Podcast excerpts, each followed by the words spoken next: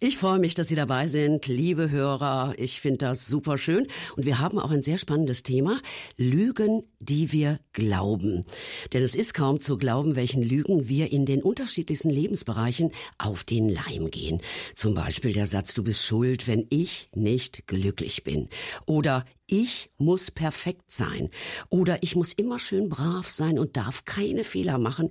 Das verzeiht mir Gott nicht. Um nur einige Lügen mal aufzuzeigen. Es gibt sie, so Sätze, die wir glauben, die aber nicht unbedingt der Wahrheit entsprechen müssen. Und die uns oftmals das Leben auch ganz schön schwer machen. Wir wollen uns genau damit heute beschäftigen. Lügen, die wir glauben. Ja, und mein Studiogast zu diesem Thema heute ist Christine Heimer, Theologin und hier bei uns im Haus im seelsorgerlichen Bereich tätig. Christine, schön, dass du da bist. Ja, hallo. Finde ich super klasse. Äh, sag doch mal genau, was du da so machst. Kann man sich da, was kann man sich darunter vorstellen? Ich beantworte hauptsächlich Mails und zwar Mails von unseren Zuschauern, Zuhörern, die ähm, ja, die sie uns schreiben mit ihren Glaubensfragen, mit ihren Lebensfragen, manchmal auch mit ihren Nöten, manchmal mit ihren Gebetsanliegen und manchmal auch nicht per Mail, sondern per Kommentar auf YouTube oder auf Facebook oder ähm, persönliche Nachrichten auf Facebook. Ja, das ist meine Haupttätigkeit. All diese ja, und Fragen kannst du denn verraten, äh, Christine, was da so äh, für Fragen reinkommen? Das würde mich ja doch ein bisschen interessieren, ja, na klar. ohne äh, um ins Detail zu gehen ja, oder so, ja? Also, ich sag dir so, das Themenspektrum ist so breit okay, wie das ich Leben. Sehe deine ausgebreiteten Arme. so ja. breit wie das Leben selbst. Viele Menschen erzählen mir ganze Teile ihrer Lebensgeschichte. Manchmal sind Mails sieben, acht ausgedruckte Seiten lang. Ähm, oft sind es leider sehr schmerzhaft schmerzliche oder auch traumatische Erfahrungen. Mhm. Und ähm, dann fragen sie, kann Gott mir helfen? Wie kann Gott mir helfen? Wie kann ich damit besser zurechtkommen? Kann mir der Glaube an Gott dabei irgendwie behilflich sein? Wie kann ich mit Gott in Kontakt kommen, dass er mir hilft? Manche verstehen auch Bibelstellen nicht oder haben Fragen übers Gebet, über Gott überhaupt. Wie ist Gott wirklich? Haben jetzt öfter Mails die Betreffzeile gehabt. Wie ist Gott wirklich? Ja, dann mhm. haben sie ganz verschiedene verschiedene Dinge gehört und gelesen und wissen nicht mehr weiter und dann wenden sich an uns. Oder wer ist Jesus? Welche Gemeinde könnt ihr mir empfehlen? Manche haben Probleme mit ihren Eltern, manche Eltern haben Probleme mit ihren Kindern, mit ihren Enkeln, zu wenig Kontakt, zu viel Konflikte, manche haben starke psychische Probleme und wünschen sich irgendeine Ermutigung von uns. Manche fühlen sich von Dämonen oder finsteren Mächen gequält oder belastet und so weiter, würde ich mal sagen. Finde ich gar nicht so einfach, auf diese Fragen zu antworten, ja. Äh, wie viel bekommst du denn da so rein im Monat, sagen wir mal? Na, im Monat sind es ein bisschen über 100 Mails. Mhm, und dann kommen noch Menge. die sozialen Netzwerke, das sind auch 40, 50 im Monat vielleicht. Außerdem ist es ja mit einer Antwort oft nicht getan. Es ist ein Hin und Her auch, ne? Oder? Ja, wenn, ja, das ist natürlich schön, wenn dafür die die Zeit und der Raum da ist, ähm, ein bisschen länger ins Gespräch zu gehen. Wir haben ja auch das Seelsorgeportal noch, wo ehrenamtliche ähm, Helfer Seelsorge für uns machen, auch per Mail und wenn ich merke, es ist jetzt hier ein längerer Prozess, dann verweise ich auf dieses Portal, weil ich das nicht leisten kann. Mhm. Schon eine ganze Menge. Aber gut, da ja, wissen wir schon mal ein bisschen, was du machst. Du machst auf jeden Fall was, ne? Ja. eine ganze Menge, bisschen, ja, ja. sagt sie. Ja, Lügen, die wir glauben, das ist heute unser Thema. Ich finde ja, das ist ein sehr, sehr spannendes Thema. Inhaltlich lehnen wir uns an an das Buch Lügen, die wir glauben von Chris Thurman. Untertitel, wie Sie Lebenslügen entdecken und befreit leben können. Ich glaube, Christine, wir müssen mal so ein bisschen erklären, was meinen wir eigentlich mit Lügen, die wir glauben? Kleine Begriffsdefinition. Ich glaube, du hast ein bisschen was vorbereitet, du hast drüber nachgedacht. Was meinen wir damit?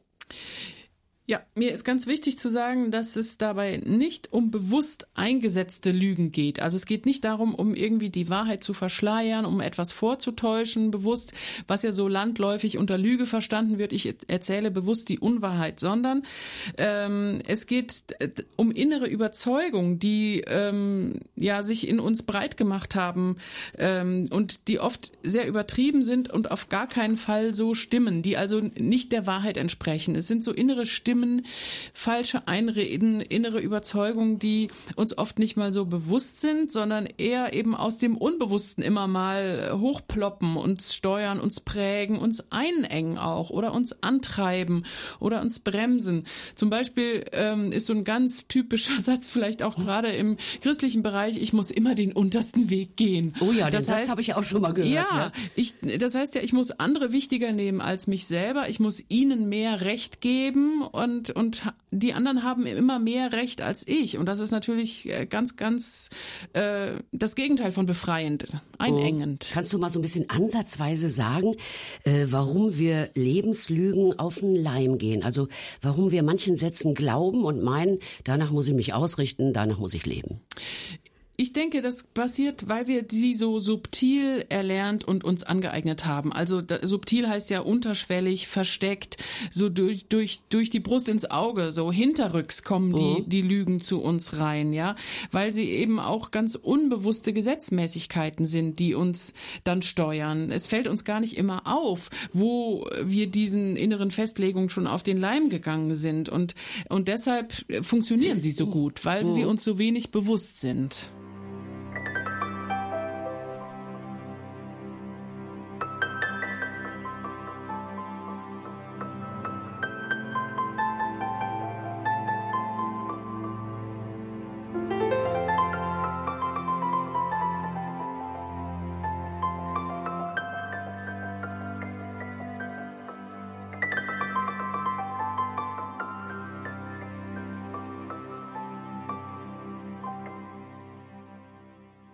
Super schön, dass Sie dabei sind, liebe Hörer bei Kalando. Unser Thema heute ist spannend. Ich habe es eben schon gesagt. Es geht um Lügen, die wir glauben.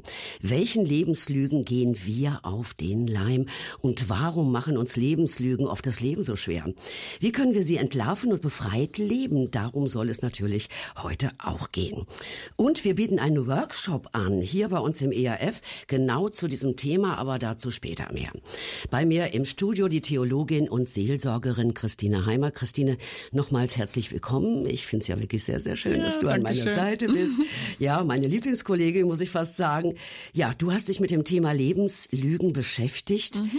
Sag doch mal, was sind denn beispielsweise Lebenslügen? Was versteht man darunter? Ja, ganz verbreitete Lügen, so innere Überzeugungen sind ja Sätze wie zum Beispiel, ich muss perfekt sein, mhm. um anerkannt zu werden, so um geliebt zu werden.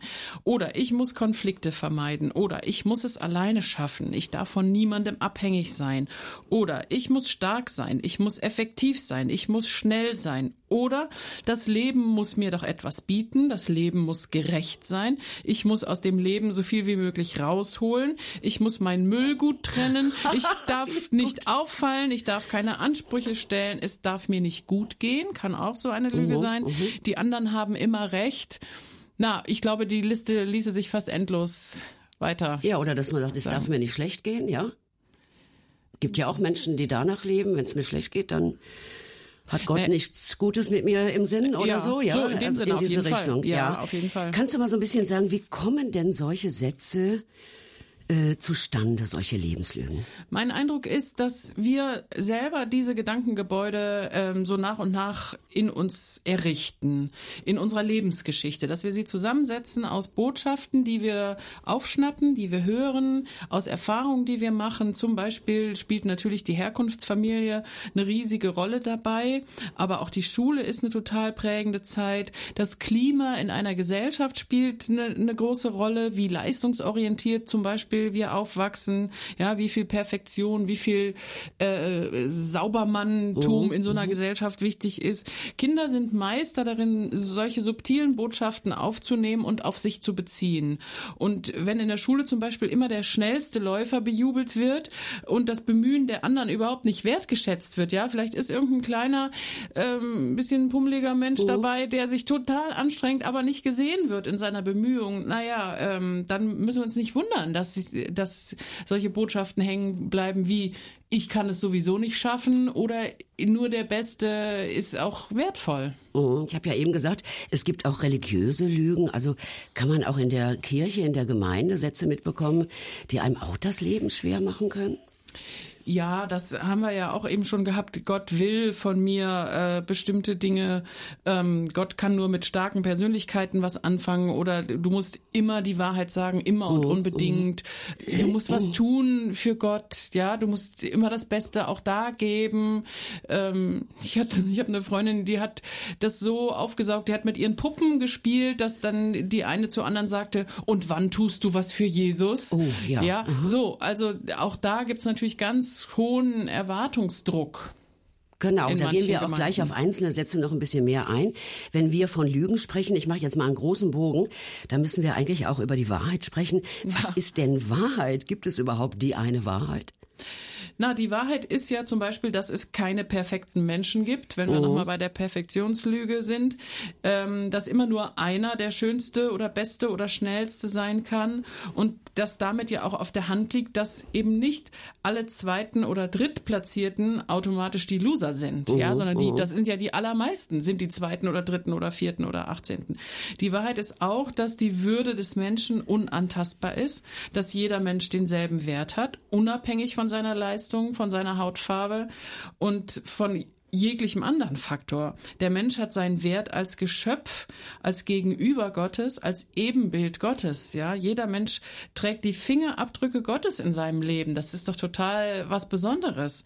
Und jeder Mensch ist bedingungslos ohne jegliche Bedingung und Voraussetzung von Gott geliebt. Das ist Wahrheit. Das ist Wahrheit. Das lassen wir jetzt erstmal so stehen. Christine, herzlichen Dank bis hierher einmal. Ja, wir wollen die Lebenslügen, denen wir auf den Leim gehen können, gleich mal aus der Nähe betrachten. Ich habe es eben schon gesagt, weltliche Lügen gibt es, Selbstlügen und geistliche Lügen. Die wollen wir uns dann näher anschauen.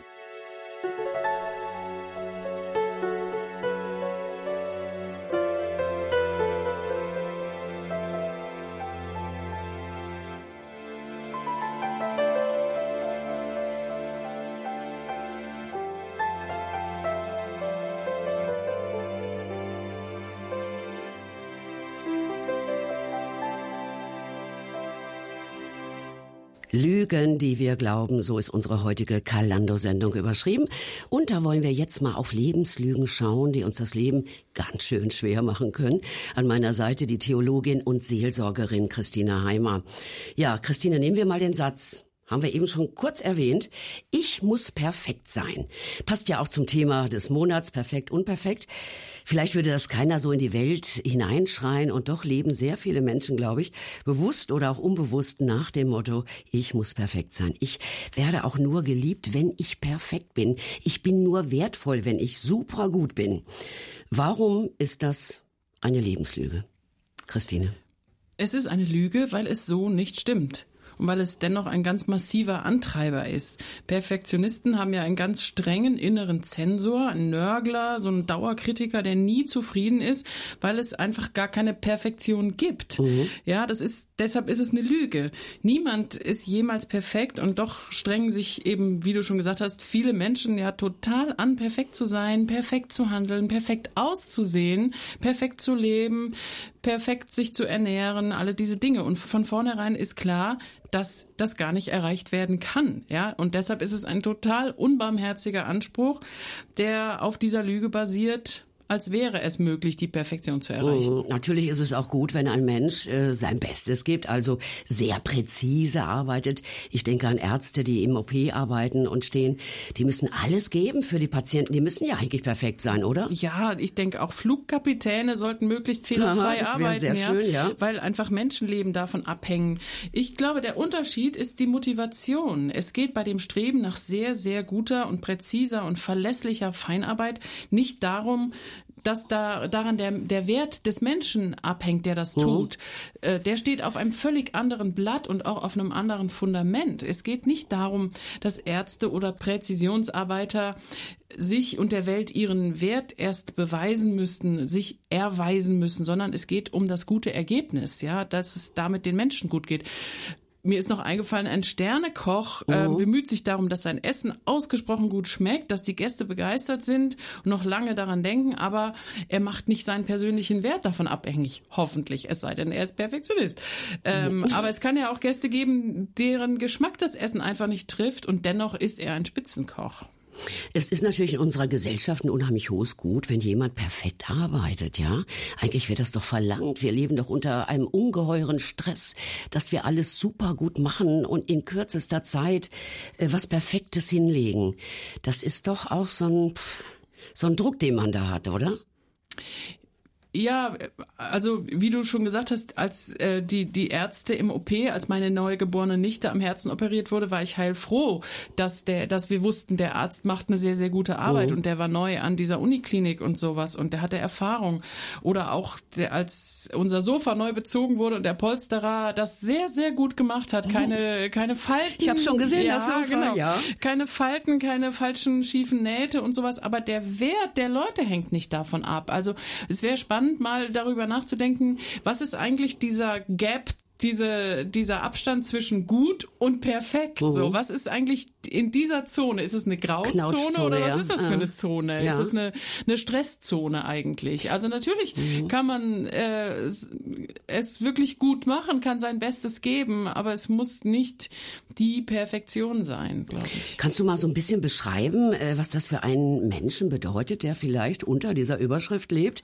Ich muss perfekt sein. Was macht so eine Lebenslüge mit einem Menschen? Ja, ja, das macht natürlich einen Wahnsinnsdruck. Ich habe sogar den Eindruck, ähm, kenne ich vielleicht auch so ein bisschen von mir, nichts macht dich so fertig wie der eigene Anspruch.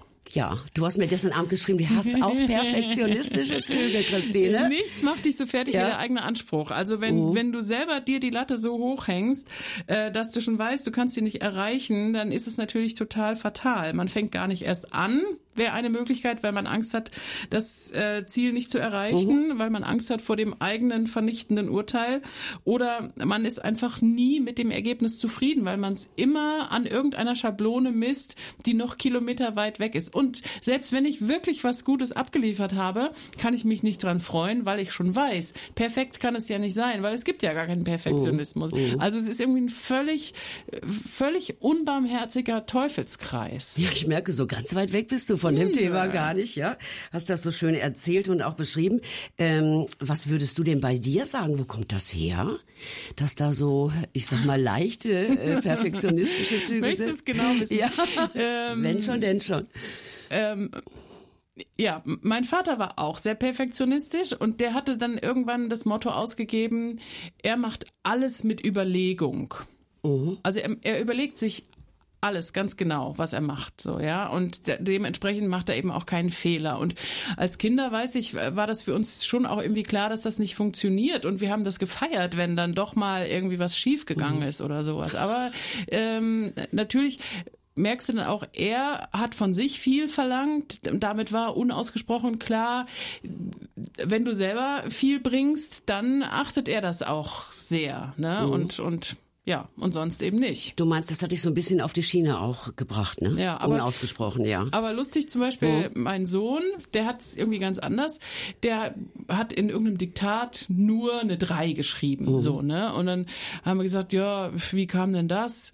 Ähm, können wir ja beim nächsten Mal ein bisschen besser üben, dass du da vielleicht mal wieder auf eine 2 kommst. Nee, und äh, wieso willst du denn da jetzt nicht üben? Nee, weißt du, weil Fehler machen klug. also er hat sich Satz, überlegt, müssen wir uns merken. Ja, ja ähm, die ist Fehler, auch was, ist Wahres dran. Ja, ist absolut. Wahres dran. Die Fehler, ähm, als ob die es jetzt ausmachen, oh. seine Klugheit sozusagen. Ja. Nee, also zu perfekt ja. auch nicht, weil Fehler machen klug. Also er ist bei der, bei der drei ziemlich entspannt geblieben. ja. Ne? Das hört sich gut an, äh, zumindest in meinen Ohren. Was meinst du denn, wovor fürchten sich Perfektionisten am meisten? Meisten? Ja, ich glaube vor objektiv dummen Fehlern oder mhm. vor Flüchtigkeitsfehlern oder vor unbedachten Irrtümern, dass sie irgendeine äh, irgendeine Seitenlinie nicht wirklich bedacht haben oder vor Fehleinschätzungen und davor ihr eigenes Ziel nicht zu erreichen, ihrem Anspruch nicht zu genügen Sie fürchten sich auch vor Abwertung von, mhm. von anderen, von Abwertung ihrer unperfekten Leistung oder eben einfach vor Mittelmaß oder auch vor Leuten, die es objektiv besser können als man mhm. selber. Und da bringt dann auch die ganze Anstrengung nichts. Und das macht ja was mit einem. Also gerade von Perfektionisten hört man ja schon mal, dass sie auch alles hinschmeißen und sogar depressiv werden können, ja. wenn bei ihnen etwas gar nicht so richtig klappt. Was würdest du sagen, sind äh, solche Menschen auch gefährdet? Auf jeden Fall. Wir, äh, ich kenne eine Frau oder ich kannte eine Frau, muss ich sagen, ähm, die Selbstmord begangen hat, weil ihre Tochter nicht die Leistung erbracht hat, die sie sich erträumt hat. Mhm. So wurde es uns damals jedenfalls erzählt. Und das hat sich natürlich schon auch sehr eingeprägt. Oder ich weiß auch von Schülern, die immer Einser hatten ohne viel Mühe und dann irgendwann äh, war es doch. Läuft es nicht so? Ja, lief es ja. nicht so, dann sind die wirklich in ein Loch gefallen und haben alles angezweifelt und vor allen Dingen sich selbst und ihren eigenen Wert. Mhm, das ist natürlich extrem, äh, ja, wenn ja. man so in diese Richtung denkt. Nur ist es ist auch, glaube ich, gar nicht so leicht von dieser Lebenslüge, äh, die sich so in einem manifestiert hat, wieder wegzukommen. Ja äh, wer sich so tief da in eine Sache hineingesteckt hat, denkt ja auch oft, es gibt keinen Ausweg. Ich bin nun mal so ein Typ, ich habe das nun mal drauf, damit äh, lebe ich schon ein Leben lang. Was wäre denn so im Ansatz für solche Menschen eine Lösung, Christine? Am Anfang muss zuerst mal ähm, ein, ein Erkenntnisprozess äh, sein. Also man muss es erstmal bemerken überhaupt, ja, eine mhm. Art Selbsterkenntnis. Es muss mir erstmal auffallen, dass ich sehr hohe Ansprüche habe oder dass ich getrieben bin von, von viel zu hohen Zielen. Und dann, ähm, und das ist auch nicht leicht, muss ich anfangen, mir Fehler und Schwächen zum Beispiel zuzugestehen. Ähm, oft ist es zum, ja so, dass Perfektionisten anderen Fehler oder Schwächen zugestehen. Anderen sind ja nicht so perfekt oh, wie ich. Oh. So, aber sich selbst das nicht zugestehen. Und wenn einem das auffällt, dann ist schon mal ganz schön viel gewonnen. Denn dann kann man auch anfangen, mit sich selber gnädiger zu sein oder mit sich selber annähernd so gnädig zu sein wie mit anderen. Und man kann sich ja auch bewusst werden darüber, dass eben immer nur einer der wirklich Beste sein kann und die 99 Prozent anderen nicht. Und von daher wäre es ja auch vermessen zu denken, dass immer ich dieses eine Prozent, dieser eine Allerbeste sein muss. Das ist ja völlig unbarmherzig und eben auch unrealistisch. Und und ich glaube, es ist auch hilfreich, sich bewusst zu machen, dass Gott eben meinen Wert nicht an Höchstleistung festmacht. Gott macht meinen Wert gar nicht an einer Leistung fest. Ja, für Gott habe ich einen Wert als Gegenüber, als geliebtes Kind, als Geschöpf, als Individuum. Ja, so wollte Gott mich haben. Als Persönlichkeit mit Stärken und auch mit Schwächen. Oft sind ja auch die Schwächen das, was einen Menschen sympathisch macht. Ja, und liebenswert. Ja, ja. Oh. ja. Genau. Ganz genau. Ja, ähm, was ist denn der Unterschied zwischen der Beste Sein, das ist, glaube ich, der Druck, unter dem der Perfektionist ja. so steht, ne, und sein Bestes Tun? Ich glaube, da gibt's noch eine, eine Kluft dazwischen, oder? Ja, das denke ich auch. Ich glaube, dass das Beste tun, was das Beste tun, was ich im Moment kann, was ich im Moment geben kann, das geschieht aus einer Freiheit heraus und vielleicht auch aus einer Freude heraus. Jedenfalls geschieht es nicht aus einem Mangel an Selbstwert heraus oder aus der Angst heraus, dass ich nichts mehr wert bin, wenn ich jetzt nicht das noch viel das bessere abliefere. Ja, abliefere. Genau. Mhm. Mit einer inneren Ausgeglichenheit kann ich sowieso die entspanntesten und besten Ergebnisse abliefern, denke oh. ich. Sag's noch mal in zwei Sätzen. Wie, wie kann einer runterkommen, der da so drauf ist äh, und, und immer perfekt sein will, dass der so ein so entspannter wird, luftiger leben kann? Ja, ich denke, so ein Satz könnte sein, ich bin der ich bin, ich kann das, was ich kann, nicht mehr, aber auch nicht weniger und das kann reichen, das muss reichen, das wird auch reichen, ja. Ähm, und ich glaube, dass man das üben muss, mit dem Mittelmaß sozusagen, mit dem nicht ganz äh, extraordinären zufrieden zu sein. Ich bin gut so, wie ich bin, mit meinen Begrenzungen, denn jeder Mensch hat Begrenzungen und ich auch. Und nur ganz wenige Cracks kriegen eine Goldmedaille. Oh. Dabei sein ist aber alles.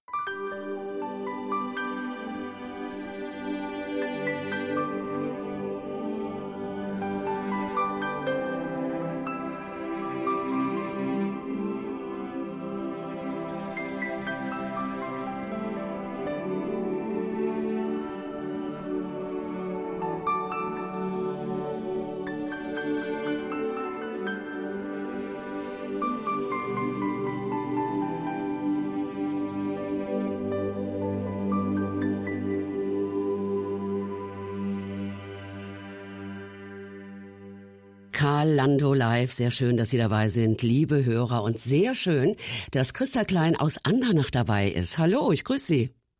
Hallo. Ja. Frau Schild und Christina Heimer. Ja, genau. Wir sind zu zweit hier. Es ist sogar noch eine dritte Dame dazugekommen, aber die, die hört einfach mal zu. Ist ja nicht schlimm, ne? Nö. Ja, Frau Klein, Sie haben uns was geschrieben. Stichwort mhm. Neid und Eifersucht, das waren Ihre Lebenslügen. Warum, wieso, weshalb? Ja, ich wusste ah, mal gar nicht, dass das mich 52 Jahre meines Lebens gequält hat und dass das eine Lebenslüge ist. Ich wusste es einfach nicht. Ich wusste mhm. nicht, dass man ohne leben kann. Und als Gott mich gefunden hat und ich da immer wieder Predigten drüber gehört habe, habe ich gewusst, ich will das nicht mehr. Das hat mich zerfressen. Mhm. Das ist nicht schön, wenn man anderen nichts gönnt, wenn man immer nur alles für sich haben will. Das geht ja auch gar nicht. Und dann habe ich irgendwann gesagt, Gott, ich will davon befreit sein. Mhm. Und wie ist das dann gelaufen? Und wie er das gemacht ja. hat, weiß ich heute nicht mehr. Er hat mich davon befreit. Und dann kam man natürlich die große Prüfung, ne? ob ich wirklich mhm. davon befreit bin, war dann, als ich einer Person begegnet bin, auf die ich neidisch war. Mhm. Und innerlich wusste ich, der muss ich jetzt noch von meinem wenigen was schenken. Ja. Und dann habe ich der erstmal geschluckt, ne? Die hat schon genug und ich habe ne, äh, nicht viel, aber ich soll dir jetzt was schenken und ich habe es übers Herz gebracht. Und es war die Befreiungsaktion schlechthin. Ich war direkt befreit und konnte mich freuen. War denn so, ja. so ein Gedanke dahinter bei Ihnen, ich komme zu kurz, wenn ich ja. was, was, abgebe? Ja. Okay, dann war das so, so eine tiefe Lüge. Ja, Ah, okay. Ja. Frau Klein, können Sie ein bisschen ausmachen, äh, wie das gekommen ist in Ihrem Leben, diese, dieser Neid, diese Eifersucht? Ich vermute, also das ist jetzt eine reine Vermutung, ich kann da niemand mehr fragen, dass das einfach so gekommen ist, dass ich die zweiteste in der Reihenfolge war. Und ich hatte einen älterer Bruder, der wurde aber krank. Und der erste macht ja eigentlich den Weg für die zweite frei.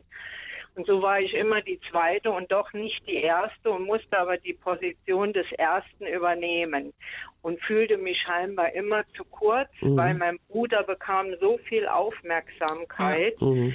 Weil er einfach das kranke Kind war. Ich nehme an, da war die Wurzel. Ja, kranke Bestimmt. Kinder nehmen ja auch viel Raum ein dann, ne? Ja, mhm. ja wie eben ihr zwei gesprochen hat, mit dem Perfektionismus kenne ich auch. Ich wollte immer perfekt sein, immer die Erste sein, aber war es nie. Mhm. Ja, und dann hinkt man dieser Lebenslüge hinterher, ne? Und leidet auch irgendwie. Ich habe eben Ach, gesagt, bewusst furchtbar. oder unbewusst, ja. Das ja. war also was ganz, ganz Furchtbares, weil ich mochte mich, meinen Charakter nicht. Ne? Mhm. Wenn man sich vorstellt, 52 Jahre meines Lebens habe ich anderen nie was gegönnt. Mhm. Und dadurch habe ich mich ja eigentlich unglücklich gemacht. Das war ja wie, wenn ich 52 Jahre Gift nehme. Ne? Mhm. Ja. Mhm. Und dann das loslassen zu können, ist bestimmt ein ganz großer Befreiungsschritt gewesen, oder? Ja, und wenn das dann natürlich nochmal hochkommt, ich meine, ich bin ja nur Mensch und ab und zu kommt das natürlich wieder hoch, ja. dann gehe ich sofort ins Gebet und sage, nee, Gott, das kennen wir doch alles und das will ich nicht mehr. Ja, schönes Gebet, ja? finde ich, ja. Sehr gut.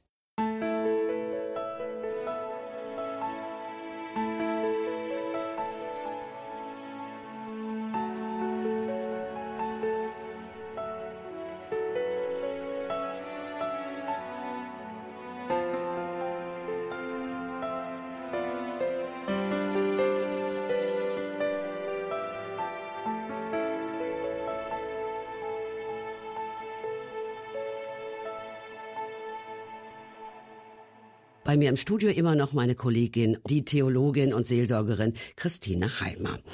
Ja, Ausgangspunkt für unser Gespräch ist immer noch das Buch Lügen, die wir glauben. Christine, ich finde das Thema ja sehr, sehr spannend. Du hast das Buch auch gelesen. Äh, fandst du es auch spannend? Ja, auf jeden Fall. Ich denke, wir haben ja alle solche inneren Scheinwahrheiten, so innere Überzeugungen, die uns prägen und die uns ja zu meist einengen. Und das heißt, wir haben auch alle Bereiche, in denen wir ehrlicher werden können, in denen wir freier und gelassener werden oh. können und ähm, ja, Wachstumsbereiche wo wir uns Ganz genau. hinentwickeln genau. können. Vielleicht haben unsere Hörer auch Lust, das Buch zu bestellen. Wir sagen nachher noch die Daten dazu. Ja, jetzt schauen wir mal auf den Satz. Kann auch so eine Lebenslüge sein. Alle müssen mich lieb haben.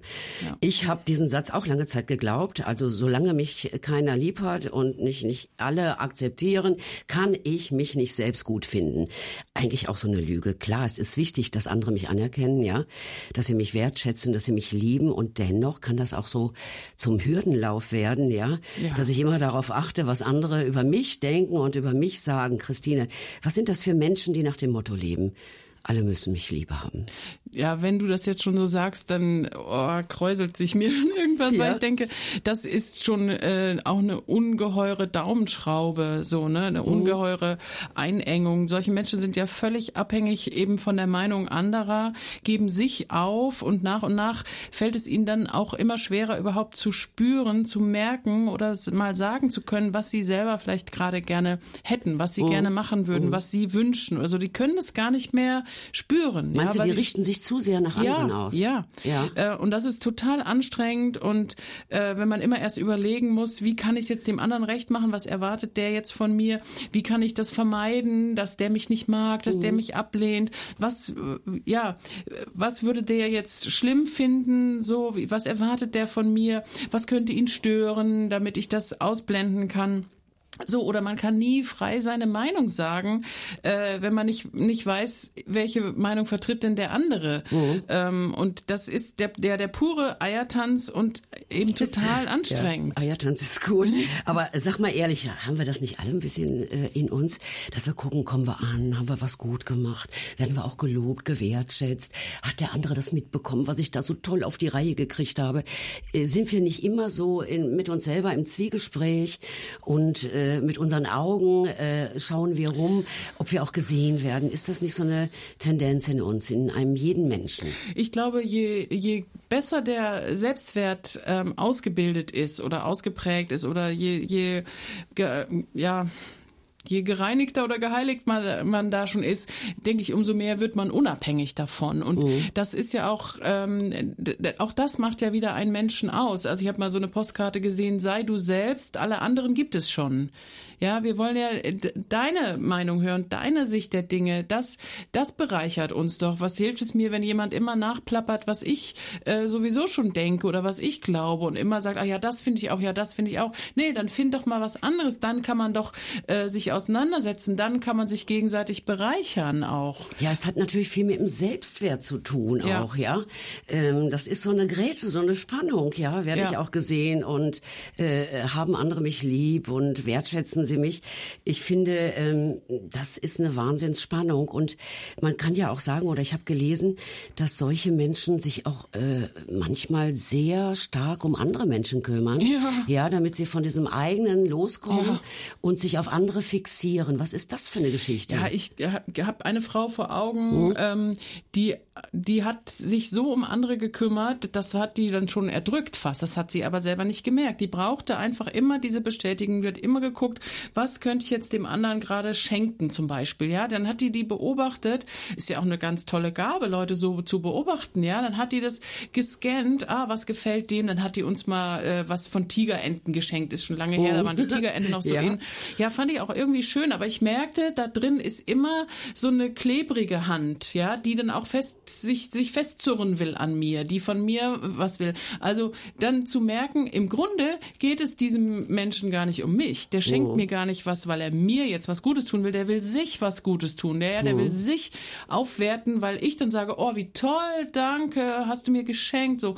Und dann habe ich es mitgekriegt, dass Leute sich auch wirklich ähm, ja, bedrängelt fühlten davon, ja, und dass das denen zu übergriffig war und, und zu aufdringlich. Oh. Und dann war diese Person Person total frustriert und total enttäuscht und in Aufruhr, weil dann äh, ja ist sie ja im Grunde durchschaut worden, ja, und dann war die in Panik. Ja, das dann, kann ich mir vorstellen. So und dann musste die das irgendwie klären und wie kriege ich das hin und mhm. ähm, das war wirklich dramatisch und es war wirklich äh, von außen betrachtet mit den Händen zu greifen, wie sehr sie sich abhängig gemacht hat davon, dass jemand anders ihr sagte, ja, danke, ja, toll, ja, mhm. hast du gut gemacht, ja, sehr, sehr schön. Und ähm, und eigentlich, je mehr ich darüber nachdenke, tut es mir wahnsinnig leid, weil es einfach enorm äh, kräftezehrend ist. Ja, immer. Frust, ja. Ja, Mhm. und diese Antennen immer rauszu, äh, rauszufahren, sowas, wie muss ich denn sein? Und es ist völlig unfrei, völlig unfrei. Wenn ich einen anderen enttäusche, dann, dann stürzt mein Selbstwert in den Keller, ja, und mein, und, und mein, mein Wohlfühlen ist dahin, ja, wenn ich nicht Bestätigung von anderen kriege. So, im- und im Grunde muss es darum gehen, mein eigenes Fundament zu bauen, meine Selbstsicherheit zu bauen, ich immer mehr ich selber zu sein, mich auch mal zuzumuten und ähm, aber damit auch was zu schenken den anderen, ja, eben, eben was was meinen Charakter ausmacht, was mein meine Sicht auf die Welt auch ausmacht, zu teilen, etwas von mir wirklich zu teilen, nicht irgendwas äh, irgendein Abziehbild von dem ich denke, dass die anderen das ger gerne hätten, sondern äh, wirklich, ja, ich zu sein. Mhm. Ja, wir sprechen gerade über den Satz, alle müssen mich lieb haben. Diesen Menschen wird auch zugesprochen, dass sie einen wachsenden Zorn in sich haben, also so unterdrückte Aggressionen. Kannst du das so ein bisschen mal noch beschreiben? Was findet da statt? Ja, ich verstehe das so, dass Wut und Aggression ähm, Ausdruck sind äh, einerseits von Schmerz und andererseits der Versuch, sich abzugrenzen. Ja, äh, Wut heißt bis hierher und nicht weiter. Bis hier, dann ist Schluss so. Und wenn ein Mensch mehr und mehr ausgelaugt wird von dem Versuch, den Erwartungen von anderen zu entsprechen, ja, um jeden Preis, dann kommt er kräftemäßig irgendwann an, an seine Grenze. Und das macht ihn immer mehr wütend. Unterschwellig natürlich. Oberflächlich würde er das erstmal nicht zugeben. Aber Ja, irgendwann, unterschwellig, ne? Aber Ja. irgendwann platzt der Kragen Irgendwann ja, ne? platzt das, genau.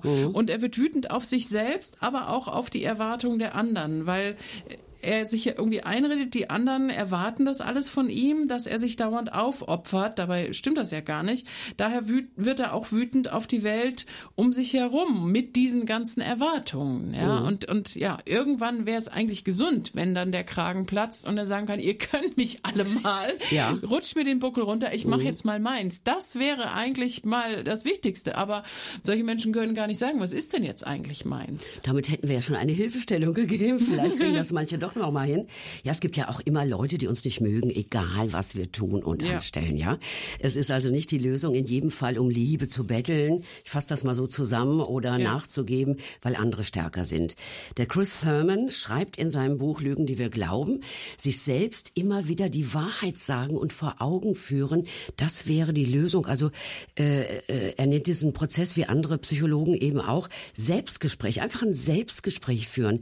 Kannst du uns da ein bisschen einführen? Was, was, was spreche ich da mit mir selber? Was sag ich mir Ja, denn? es geht natürlich nicht um so Selbstgespräche, dass man vor sich hin brabbelt und sagt, so, jetzt muss ich mal den Müll runterbringen und so. Ähm, und jetzt muss ich aber zusehen, das, ja. Und äh, wo ja. habe ich denn meinen Schlüssel hingelegt? Mist, blöd, habe ich jetzt wieder verlegt. Ha. So, das ist nicht gemeint, sondern es geht darum, sich selber mal zuzuhören, bei diesen Lügen sich selber zu ertappen. Dass man ähm, eben ja sich selber da auf die Spur kommt und ähm, sich dieser Gedanken bewusst wird und die entlarven kann, die äh, die sich da eben immer so einschleichen. Jetzt beim Perfektionisten eben dieser innere Zensor oder der, dieser innere Druck, so du musst es aber so toll machen, du wirst es so toll machen, dass dir alle zu Füßen liegen und das zu merken und zu sagen, hallo, ich mache es jetzt einfach so gut, wie ich es jetzt hinkriege und das reicht und das ist genug. Also das ist dieses Selbstgespräch oder in anderen Situationen sich mal selber zuzuhören, was läuft denn eigentlich ab für ein innerer Dialog, um dann auf die Lösung irgendwann zu kommen.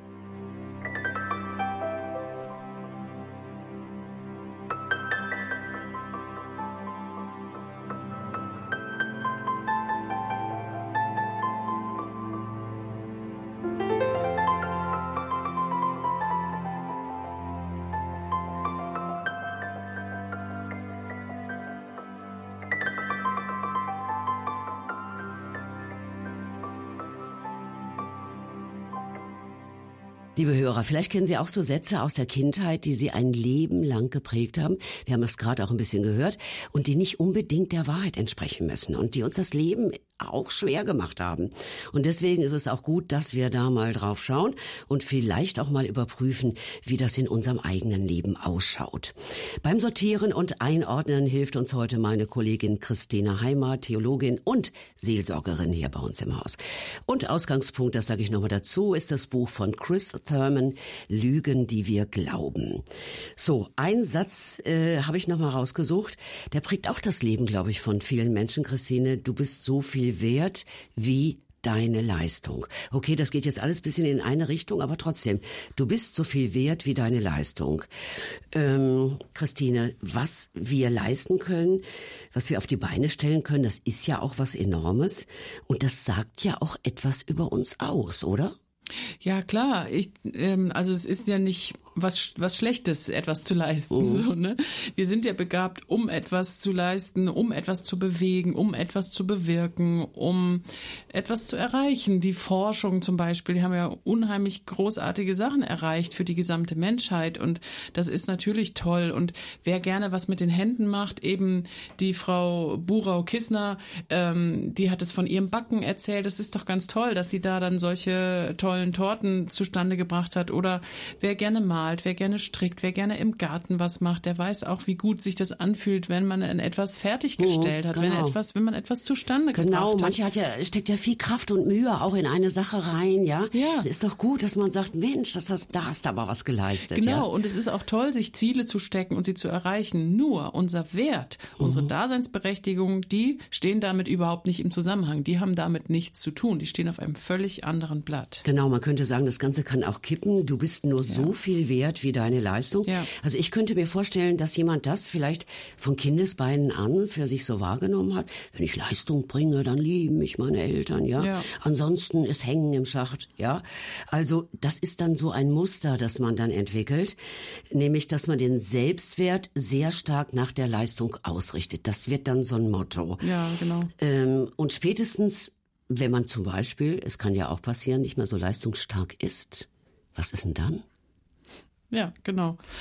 Dann fängt das Problem an. Dann fallen Menschen, die ihren Selbstwert so stark an ihre Leistung geknüpft haben, mhm. oft in ein ganz tiefes Loch, in ein Selbstwertloch, fühlen sich wertlos und bedeutungslos, sehen für sich gar keine Daseinsberechtigung mehr und können sich auch nicht vorstellen, dass andere sie wertschätzen, obwohl sie obwohl sie gerade nichts leisten. Mhm. Und solchen Leistungsmenschen fällt es extrem schwer, dann auch Hilfe anzunehmen, weil sie denken, ich muss es alleine schaffen, ja. Und das aber auch kann in gewissen Phasen sehr wichtig sein. Ich habe an den Samuel Koch gedacht, ja, der ja ein unheimlich mhm. agiler Mensch war und jetzt absolut auf Hilfe angewiesen über mehrere Jahre und der sich das ja jetzt erst erkämpft. Und wenn der seinen ganzen Selbstwert an seiner Leistung festgemacht hätte, und ein Stück weit tun wir es vielleicht auch immer, dann wäre es wahrscheinlich noch viel schwieriger gewesen für ihn, dieser ganze Weg. Ich meine, keiner kommt ja so glatt durchs Leben, dass da nie was passiert, ja.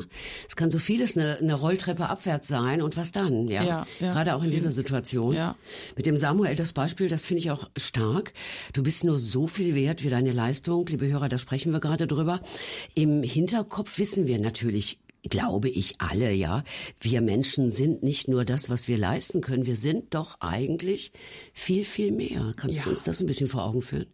Ja, unseren, unseren Wert macht ja unser Menschsein aus. Ja, Menschsein ist ein Geschenk, eine Gabe, auch eine Aufgabe. Gott hat uns ins Leben gerufen. Er wollte uns haben, jeden von uns, jeden so wie er ist. Er hat uns unsere Würde gegeben, unseren Wert.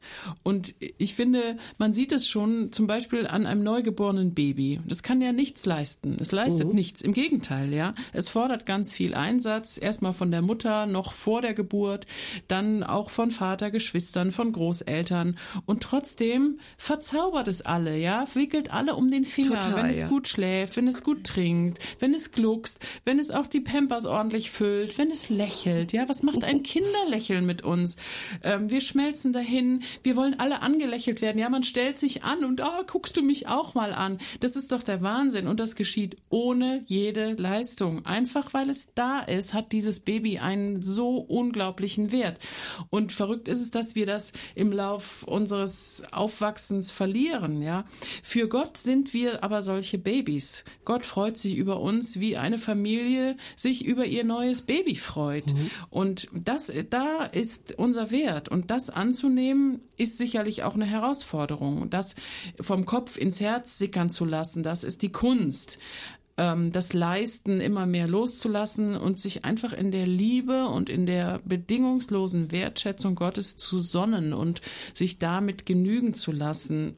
Vielleicht ist es auch sogar eine Lebensaufgabe. Hm, ich meine, das hört sich entspannt an, wenn ich weiß, äh, Gott äh, sammelt da oben keine Punkte, ja, ich muss das und das erreichen und dann äh, hat er mich vielleicht auch lieb und so in diese Richtung, sondern ich darf da entspannter rangehen. Ich bin viel mehr als das, was ich leisten kann, ja. ja? Das ist ein Hammersatz eigentlich, den lassen wir mal so stehen. Ich möchte noch eine zweite Frage an dich richten oder einen zweiten Satz hier auftun. Da geht es um eine religiöse Sache. Ich habe es gerade schon so ein bisschen angestoßen, nämlich um den Satz, Gottes Liebe muss man sich verdienen. Ich sag's mal so, das ist zum Beispiel ein Satz, der mich äh, sehr lange persönlich auch geprägt hat. Ganz viel Bibel lesen, ganz viel beten, ganz viel Gutes tun, immer schön brav sein, immer gehorsam sein, nicht lügen, immer vergeben können, keine Sünde tun und, und, und. Das alles hat vielleicht so mancher von Kindheit in der Gemeinde oder Kirche auch mitbekommen. Klar, das sind alles hilfreiche und geistlich gute und erstrebenswerte Eigenschaften für ein geistliches Leben. Doch ich kann mir eben auch die Liebe Gottes nicht verdienen in dem Sinne. Ne? Auch ich habe immer gedacht, wenn ich zu wenig in der Bibel lese, dann, ach, dann hat böse. Gott mich eben doch nicht ganz so lieb, ja? Ja, also ähm, es ist ja so, verdient haben wir Gottes Liebe sowieso nicht. Mhm. Also deshalb können wir sie uns auch nicht verdienen. Sie war ja längst vor uns da. Gott hat uns aus reiner Liebe erschaffen und dem können wir nichts hinzufügen und wir können das auch nicht schmälern. Alles, was du aufgezählt hast, viel in der Bibel lesen, beten, Gutes tun, das ist alles Folge von dem Geliebtsein. Ja, wenn ich mich in diesen äh, Liebesstrom, in diesen Lichtkegel der Liebe Gottes stelle, mir das immer wieder bewusst mache, das in mein Herz sickern lasse, als Folge davon fange ich dann an, die Nähe Gottes zu suchen im Gebet, ähm, ihn besser kennenlernen zu wollen durch Bibellesen. Und dann habe ich auch Schwung und Elan, vielleicht mich irgendwo an einer Stelle einzubringen, irgendwo mitzuarbeiten und, ähm, und merke, dass seine Gebote gut sind für mich und ähm, arbeite an mir, um das besser umsetzen zu können. Arbeite aber nicht um mir diese Liebe zu verdienen, sondern weil ich geliebt bin, bin ich freigesetzt, ähm, das, das zu leben und das mehr äh, zu verinnerlichen. Das ist eben eine ganz andere Kurve an der Stelle. Ne? Ja. Also müsste man sagen, Gottes Liebe muss man sich verdienen. Theologisch ein völlig falscher Satz. Ne? Ja. Ja. Einfach eine Lüge. Einfach eine Lüge. Ja, und außerdem kann das Leben auch wieder anders verlaufen, wenn ich eben nicht mehr äh, in der Bibel lese, wenn ich eben nicht mehr so viel Gutes tue, will an diese Dinge mal wegfallen, wenn mein Leben mal total durcheinander gerät, ja, dann kann ich im Umkehrschluss vielleicht nur sagen, in meinem Leben hat einiges nicht geklappt und deswegen ist mir auch die Liebe Gottes nicht mehr sicher. Das ist ja auch nicht die Botschaft der Bibel, oder? Nö, genau. Ich denke, ähm, habe ich ja eben schon gesagt, der Lichtkegel der Liebe Gottes, dass Gottes Liebe wie die Sonne einfach da ist und ohne sie ist kein Leben möglich. Mhm. Und wenn Gott aufhören würde, uns zu lieben, wären wir auf der Stelle ausgelöscht. Ja, nichts kann uns von Gottes Liebe trennen, sagt Paulus. Nichts kann uns trennen. Wir können uns gar nicht so verhalten, dass es mit Gottes Liebe irgendetwas machen würde, dass es einen Einfluss auf Gottes Liebe hätte. Ja, der Gedanke, ich habe etwas so gravierend falsch gemacht, enthält eine totale Überbewertung unseres eigenen Tuns und eine totale Abwertung der Liebe und der Größe Gottes. Sollte ich, sollte mein Tun tatsächlich die Macht haben, ähm, dass es Einfluss auf Gottes Liebe hätte. Seine Güte, ist jeden Morgen neu. Seine Treue hört nie auf. Nichts kann uns aus seiner Hand reißen. Das sind alles absolute Aussagen aus der Bibel. Da können wir gar nicht heranreichen mit unserem Tun. Das ist eine, ja, das ist eine totale Selbstüberschätzung auch unseres Tuns. Ähm, dass das für uns schwer vorstellbar ist, weil wir untereinander anders ticken, ja, das ist auch völlig klar. Das haben wir ja auch schon gesagt, dass wir eben so diese Antreiber haben. Aber sich das bewusst zu machen, sind wir jeden Tag neu eingeladen und auch da äh, die, die Entlastung, die Entspannung zu suchen in dieser grundlosen und endlosen und bedingungslosen Liebe Gottes und was man noch für Attribute finden kann mhm. für sie. Ja, und es gibt auch so äh, viele biblische Geschichten, die das doch auch zeigen. Jesus hat sich doch nicht nur umgeben mit Leuten, Leuten, die unheimlich äh, äh, unheimliche Verdienste hatten, ja, ja und Punkte nicht. gesammelt haben bei ja. ihm und deswegen äh, wer ist der Größte unter uns? Ja, da ging die Rangelei schon ein bisschen los. Da hat Jesus das auch ganz anders gemacht. Ja. Äh, mir ist so ein Satz mal hängen geblieben, den mir jemand gesagt hat: Gott oder Jesus hat eine Schwäche für Schwache gehabt. Und ich glaube, das ist die Chance von uns allen, oder? Ja, auf jeden Fall. Guck mal, er geht auf den Zachäus zu, der verlorene Sohn darf wieder heimkommen. All diese Geschichten zeigen doch, da kommen Versager wieder zurück in den Dunstkreis Gottes sozusagen, oder? Ja, ich habe auch fast den Eindruck, dass es, dass alle Berufungsgeschichten immer irgendwelche Typen mit Haken sind. Es gibt eben auch keinen Menschen, äh, der keinen Haken hat, ja. Und und dazu kommt auch, dass all diese, ähm, diese Haken, wie ich es nenne, oder die Schwächen der Leute auch zu ihren Stärken werden. Dass Gott genau diese äh, Charakterschwächen auch, auch nutzt, dass er genau solche Menschen beruft und dann benutzt. Ja, also wie gesagt, mir kommt immer wieder die Geschichte auch von Zachäus in den Sinn und da, da geht er hin und da spricht er mit dem und guckt sich das an und der hat doch auch sein ganzes Leben verrumpelt. Da ist doch nichts glatt gelaufen und nichts richtig gelaufen. Und dann ähm, sind die zusammen und dann geschieht plötzlich was mit diesem Zachäus, dass der Typ dann sagt, ich gebe was ab, fünffach oder du bist Theologin, ja, sechsfach zurück. Ähm, da, das ist doch das Wunder auch, das Wunder des Glaubens sozusagen, oder? Genau, das wird ja auch gar nicht weiter beschrieben, was da genau passiert ist bei diesem gemeinsamen Essen. Mhm. Nur diese Begegnung, vielleicht war es einfach auch schon die Wertschätzung dieser Begegnung, dass Jesus gerade zu ihm gekommen ist. Die hat so viel verändert, die hat einfach einen Schalter umgelegt bei ihm.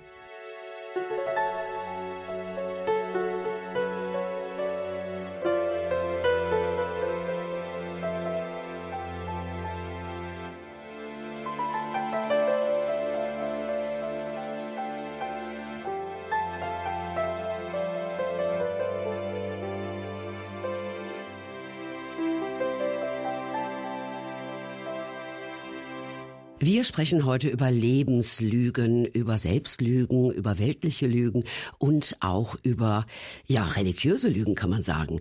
Eine religiöse Lüge ist zum Beispiel auch, Gott wird mich vor allem übel bewahren. Dahinter steht vielleicht auch der Satz, es muss mir eigentlich immer gut gehen, wenn ich Christ bin, ja. Ich glaube, das ist ein Punkt, den sollten wir unbedingt mal ansprechen. In der Bibel stehen ja auch ganz viele wunderbare Verheißungen, die sich gut anhören, die sich nach einem tollen Leben anhören. Christine, kannst du mal ein bisschen bisschen graben in der Bibel? Was, was gibt es da? Ja, natürlich gibt es äh, ohne Ende ähm, Verheißungen und ähm, ja, Gottes Güte wird ja auch beschrieben. Mhm. Ähm, ich finde zum Beispiel wunderschön diese Passage aus Römer 8.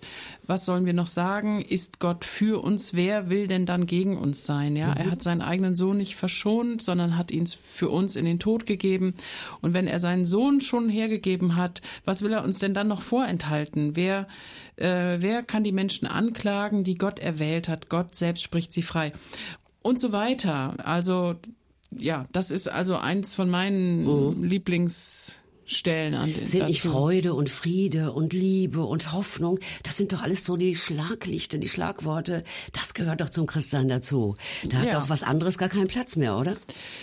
Ja, ähm, aber in dieser unserer Welt ähm, sind wir ja noch nicht ganz ähm, aus all dem Leitzusammenhängen herausgerettet. Also es ist ja noch ein Ineinander von, von der Welt ohne Gott und, und dem Machtbereich Gottes. Natürlich reicht Gottes Macht hier in unsere Welt hinein, aber Jesus hat auch gesagt, in der Welt habt ihr Angst und diese Welt ist einfach noch von und steht unter der Macht und dem Einfluss des Todes. Die Menschen haben sich ja von Gott entfernt und damit haben sie sich von der Quelle des Guten entfernt und des Lebens. Und ähm, entsprechend gibt es, glaube ich, kein leidfreies Leben auf dieser Welt. Aber Gott hat gesagt, er ist in all diesen Situationen bei uns und an unserer Seite und ähm, verlässt uns nicht und trägt uns durch.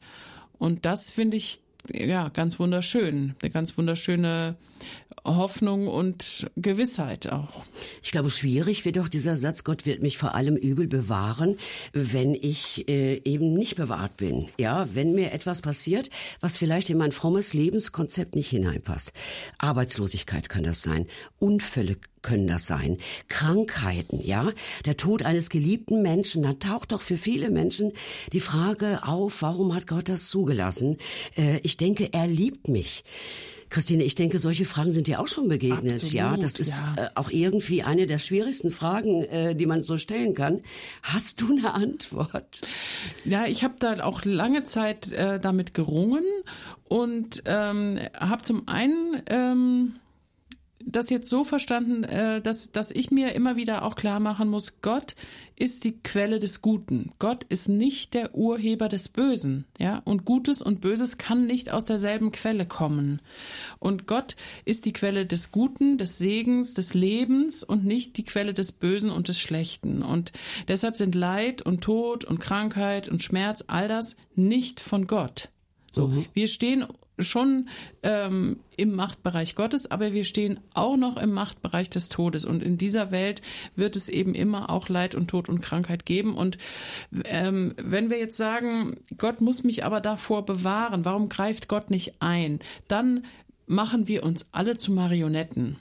Ja, wenn Gott praktisch das Drehbuch schreiben würde und sagen so, der kriegt jetzt das zugeteilt und der kriegt das, naja, den müssen wir mal verschonen, ähm, so, dann wären wir alle seine Marionetten und das ist es nicht. Wir sind Gottes gegenüber. Wir sind äh, Menschen mit, äh, mit, mit freien Entscheidungsspielräumen. So und von daher ähm, passieren einfach Dinge. Wir, wir können es ja auch gar nicht verhindern selber, dass wir nicht, ähm, nicht einander auch verletzen oder einander Böses tun. Und, und diese Schicksalsschläge sind einfach eine Nummer größer von dem, äh, von dem Negativen, ja, von den negativen Mächten. Und von daher denke ich, ja, wir, wir müssen schon damit rechnen oder können nicht damit rechnen, dass uns nie irgendwas Schlimmes oder Schwieriges passiert, aber wir können damit rechnen, dass Gott immer an unserer Seite ist, egal was uns passiert. Eine Frau, die von einer schweren Krankheit in die nächste Krankheit kam und ganz, ganz viel Schlimmes erlebt hat in ihrem Leben, die hat mir mal in einem Brief geschrieben, dass sie sich vorkommt wie ein Samenkorn, das, das äh, in eine Mauerritze geweht wurde. Und so kam sie sich vor. Ja, klein und, und mickrig. Und die hat mir dann geschrieben, Gott muss mich hassen. Ich muss irgendwas getan haben, was nicht in Ordnung war, sonst würde Gott mich nicht so bestrafen. Ich weiß, es ist ein schwieriges Thema. Was würdest du aus einer solchen Dame sagen wollen? Ja, wie ich das eben gesagt habe, es ist nicht Gottes Drehbuch, dass er sagt, so, die kommt jetzt da in die Mauerritze und da in, den, ins dunkle Loch oder sowas, sondern Gott ist auf der Seite derer, die leiden. Gott ist an ihrer Seite und Gott selber hat ja durch, in, durch seinen Sohn, in seinem Sohn gelitten und hat ja damit schon den Tod und die Todesmächte entmachtet. Und das, ähm, so rum, denke ich, wird ein Schuh draus, dass wir sagen können, Gott ist in der schwierigen Situation bei uns, aber Gott ist nicht der, der sich für uns überlegt, so, ähm, weil das und das gewesen ist, kriegst du Lass jetzt ich dir das mal und das, das und das zukommen genau. oder sowas, ja? Genau. Mhm.